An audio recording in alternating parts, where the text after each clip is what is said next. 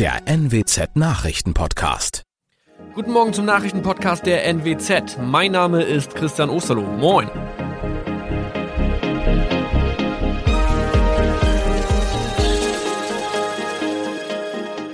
Und das sind unsere regionalen Nachrichten am Morgen. Die Grünen wollen Moorstraße in Oldenburg umbenennen. Viereinhalb Jahre Gefängnis für Falschgoldhandel. Und Landkreis Kloppenburg meldet ersten Omikron-Fall. Der Name Moorstraße könnte laut den Oldenburger Grünen rassistisch aufgefasst werden. Deshalb fordern diese eine Umbenennung. Die Straße wurde allerdings nach Hermann Moor benannt, einem der ersten Siedler in der Gegend. Um Missverständnisse auszuschließen, beantragen die Grünen eine Änderung in Hermann Moor Straße. Dann müssten alle Anwohner ihre neue Adresse in ihren Pässen angleichen. Außerdem müssten Polizei, Feuerwehr, Rettungsdienste und Anbieter von Navigationssystemen informiert werden.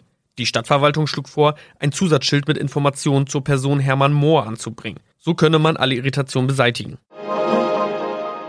Tobias G. musste wegen dem Verkauf von Falschgold am Mittwoch vor das Landgericht Oldenburg. Nachdem der Schortenser bereits im Mai zu einer Freiheitsstrafe von mehr als drei Jahren in Jever verurteilt wurde, betrieb er seinen Handel auf eBay Kleinanzeigen weiter. Das wog bei der Verhandlung schwer auf. Der 27-Jährige schrieb in die Inseratsüberschrift das Wort plated, was so viel bedeutet wie überzogene und nur vergoldete Ware. Da im weiteren Anzeigentext aber die Rede von einem Reinheitsgrad war und die abgebildeten Goldbarren eine Seriennummer trugen, handelt es sich hierbei um eine Täuschung. Tobias G. wurde zu viereinhalb Jahren Haft verurteilt.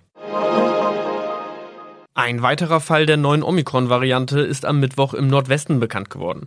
Der Kreis Kloppenburg bestätigt, dass eine Frau bei ihrer Rückreise aus Südafrika am Hamburger Flughafen positiv getestet wurde. Sie befindet sich weiterhin in Hamburg in Quarantäne.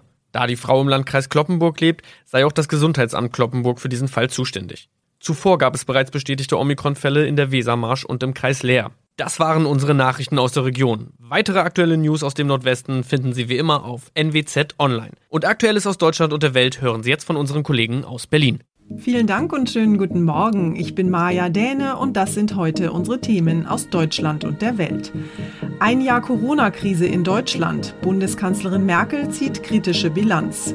Lieferengpässe bei Impfstoffen. EU macht Druck auf Pharmahersteller AstraZeneca. Und Corona-Klimaschutzabkommen Abrüstungsvertrag. Bilanz der ersten Amtswoche von US-Präsident Biden. Genau ein Jahr ist es jetzt her, seit in Deutschland die ersten Infektionen mit dem Coronavirus nachgewiesen wurden. Der Autozulieferer Webasto aus Bayern machte damals im Januar 2020 Schlagzeilen, nachdem sich Mitarbeiter mit dem neuartigen Virus angesteckt hatten. Seitdem hat uns die Corona-Pandemie fest im Griff. Weltweit sind inzwischen mehr als 100 Millionen Menschen mit dem Virus infiziert. Bundeskanzlerin Merkel hat im Rückblick auf das Corona-Krisenjahr eine eher kritische Bilanz gezogen. Uns ist das Ding entglitten, soll sie in einer Unionssitzung hinter verschlossenen Türen gesagt haben. Und auch beim Online-Gipfel des Weltwirtschaftsforums war Merkel offenbar ganz schön selbstkritisch. Meine Kollegin Ursula Winkler hat sich die Äußerungen der Kanzlerin mal genauer angehört. Ursula, beim Weltwirtschaftsforum hat Merkel aber nicht nur gesagt, was alles falsch gelaufen ist, sondern den Einsatz im Kampf gegen Corona auch gelobt. Zumindest ein bisschen. Ja, auch. Kanzlerin Merkel lobt den Einsatz und den Gemeinsinn von uns allen. Darauf habe man bauen können. Und sie zeigte sich auch froh, dass unser Staatshaushalt vor der Krise so gut dastand, sodass finanzielle Hilfen möglich waren. Aber sie äußerte auch Kritik. Die Schnelligkeit unseres Handelns lässt sehr zu wünschen übrig. Prozesse sind oft sehr bürokratisch geworden, dauern lange und ähm, wir haben da also nachzuarbeiten. Und weiter meinte Merkel, wo wir nicht gut aussahen, das zeigt sich bis in die heutigen Tage, das ist der Mangel an Digitalisierung unserer Gesellschaft. Was ja vor allem in Gesundheitsämtern und Schulen derzeit echt ein Riesenproblem ist. Aber es geht offenbar nach Meinung der Kanzlerin noch viel mehr schief. Die Bild-Zeitung berichtet, dass Merkel bei einer internen Sitzung ziemlich geschimpft haben soll. Worum ging es denn da genau? Ja, wenn die Berichte stimmen, dann hat Merkel da ganz schön gewettert. Sie meinte wohl wörtlich, uns ist das Ding entglitten. Wir müssen noch strenger werden, sonst sind wir in 14 Tagen wieder da, wo wir waren. Was sie demnach ziemlich ärgert, ist, dass um die Weihnachtszeit noch 50.000 Menschen täglich in Urlaubsflieger auf die Kanaren oder auf die Malediven gestiegen sind. Äh, warum Reisen nicht ganz verbieten, soll Merkel ihre Unionskollegen gefragt haben. Man müsse jedenfalls den Flugverkehr ausdünnen und an Grenzen strenger vorgehen. Okay, also das klingt jedenfalls nicht nach Lockerungen, sondern eher so, als ob der aktuelle Lockdown noch eine ganze Weile länger dauern könnte, oder? Ja, da würde jeder Politiker nun vermutlich sagen, äh, da müssen wir erstmal die aktuellen Zahlen sehen und die Lage in den Kliniken wissen. Aber Merkel soll selbst bei der Unionssitzung am Sonntag gesagt haben, dass die Öffnung von Restaurants und Geschäften Mitte Februar nicht gesichert sei. In Bezug auf die aktuell kursierenden Virusmutationen sagte sie dem Bildinfos zufolge, wir leben auf einem Pulverfass. Und sie hat eine ganz klare Reihenfolge im Kopf, was das Öffnen angeht. Erst Kitas und Schulen, dann Geschäfte, dann Restaurants. Also weiter durchhalten. Dankeschön, Ursula. AstraZeneca, dieser Name eines britisch-schwedischen Pharmaherstellers, ist in den vergangenen Tagen ja immer wieder in die Schlagzeilen geraten. Der Corona-Impfstoff, den AstraZeneca herstellt, wird bereits in Großbritannien eingesetzt und auch die EU will den Impfstoff noch in dieser Woche zulassen allerdings möglicherweise nur für eine bestimmte Altersgruppe. Denn es gab Berichte darüber, dass die Impfungen mit dem AstraZeneca-Impfstoff bei älteren Patienten weniger wirksam sein könnten. Außerdem hat AstraZeneca angekündigt, aufgrund von Lieferengpässen weniger Impfstoff zu liefern als vertraglich zugesichert. Die EU-Kommission hat deshalb heute Abend Vertreter des Konzerns zur Krisensitzung eingeladen. Ende der Woche dürfte der Impfstoff von AstraZeneca voraussichtlich eine EU-Zulassung erhalten. Bisher sind in der Staatengemeinschaft nur die Mittel von Moderna und BioNTech Pfizer auf dem Markt. Und die Hoffnung war, dass nach der dritten Zulassung das Impftempo in der EU erhöht werden kann. Doch vor kurzem hat AstraZeneca angekündigt, zunächst nicht so viel Impfstoff liefern zu können wie vereinbart. Bis Ende März sollen laut EU-Angaben statt 80 Millionen Impfdosen nur 31 Millionen ankommen. Als Grund nennt AstraZeneca Probleme in der Lieferkette. Das das will man hier in Brüssel nicht gelten lassen. Die EU fordert Vertragstreue. Saar Geiserde, Brüssel. Und wir gucken nochmal in die USA. Der neue Präsident Joe Biden ist ja jetzt seit genau einer Woche im Amt und er hat im Eiltempo bereits jede Menge Entscheidungen von Ex-Präsident Trump gekippt. Wir haben unsere Korrespondentin Tina Eck in Washington mal nach einer ersten Bilanz gefragt. Tina, es sieht ja ganz so aus, als ob in Washington nach jahrelangem Twitter-Gewitter aus dem Weißen Haus mal wieder normal regiert wird. Ist das tatsächlich so? Äh, ja, das stimmt. Äh, das ist einerseits natürlich eine Riesenerleichterung und andererseits äh, auch fast ein bisschen dröge nach den Schockwellen im Minutentakt, die wir nur nach vier Jahren gewohnt waren. Es gibt also wieder Pressebriefings und ganz normalen Regierungskram. Die Erde bebt nicht jeden Tag. Man könnte also meinen, die Welt sei wieder in Ordnung, wenn da nicht diese 74 Millionen Republikaner wären, die lieber weiter Trump im Amt gehabt hätten.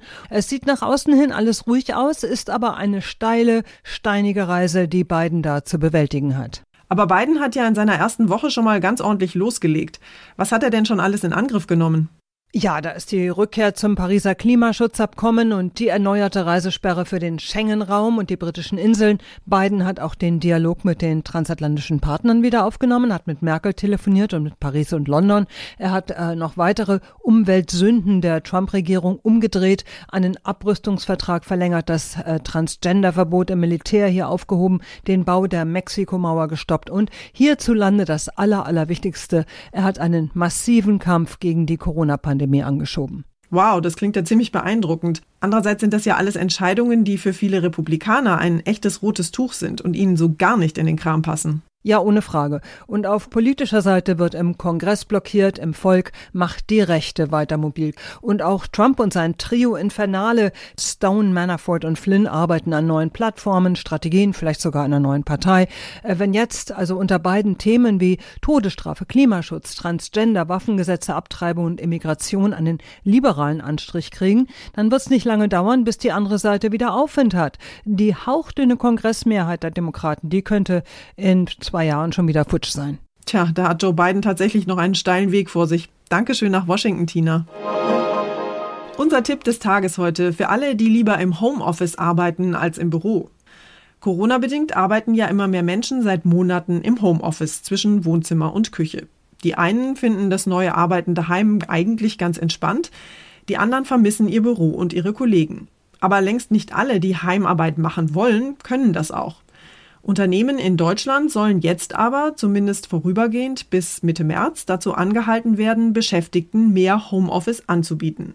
Heute tritt eine Corona-Arbeitsschutzverordnung in Kraft und wir haben mal mit dem Rechtsanwalt Sven Walentowski gesprochen und ihn gefragt, wer denn jetzt ein Recht auf Homeoffice hat und wie wir das einfordern können. Herr Walentowski, wie verpflichtend ist denn diese neue Homeoffice-Pflicht? Wo es möglich ist, ist der Arbeitgeber verpflichtet, auch Homeoffice tatsächlich anzubieten. Geht dies aus betriebsbedingten Gründen nicht, man stelle sich den Busfahrer vor, den Karosseriepresser etc., dann geht das natürlich nicht.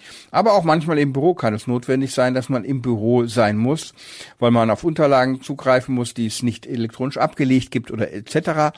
Und natürlich darf der Datenschutz nicht vergessen werden. Ist etwas datensensibel, das ist relativ schnell der Fall. Und äh, ist das zu Hause nicht sicher gewährleistet, auch dann äh, hat man keinen Anspruch darauf zu sagen, also der Arbeitgeber, du musst mir jetzt Homeoffice ermöglichen. Okay, so einfach scheint die Sache also nicht zu sein. Was kann ich denn aber machen, wenn mein Chef mir das Arbeiten im Homeoffice nicht erlaubt, obwohl das eigentlich machbar wäre? Natürlich, wenn man jetzt denkt, aber eigentlich wäre Homeoffice doch möglich. Also ich spreche jetzt für die Fälle, wo es nicht in einem Arbeitsvertrag geregelt ist. Der Arbeitgeber gibt mir Homeoffice-Möglichkeit nicht, obwohl dies grundsätzlich erreichbar wäre. Dann kann er sich beschweren.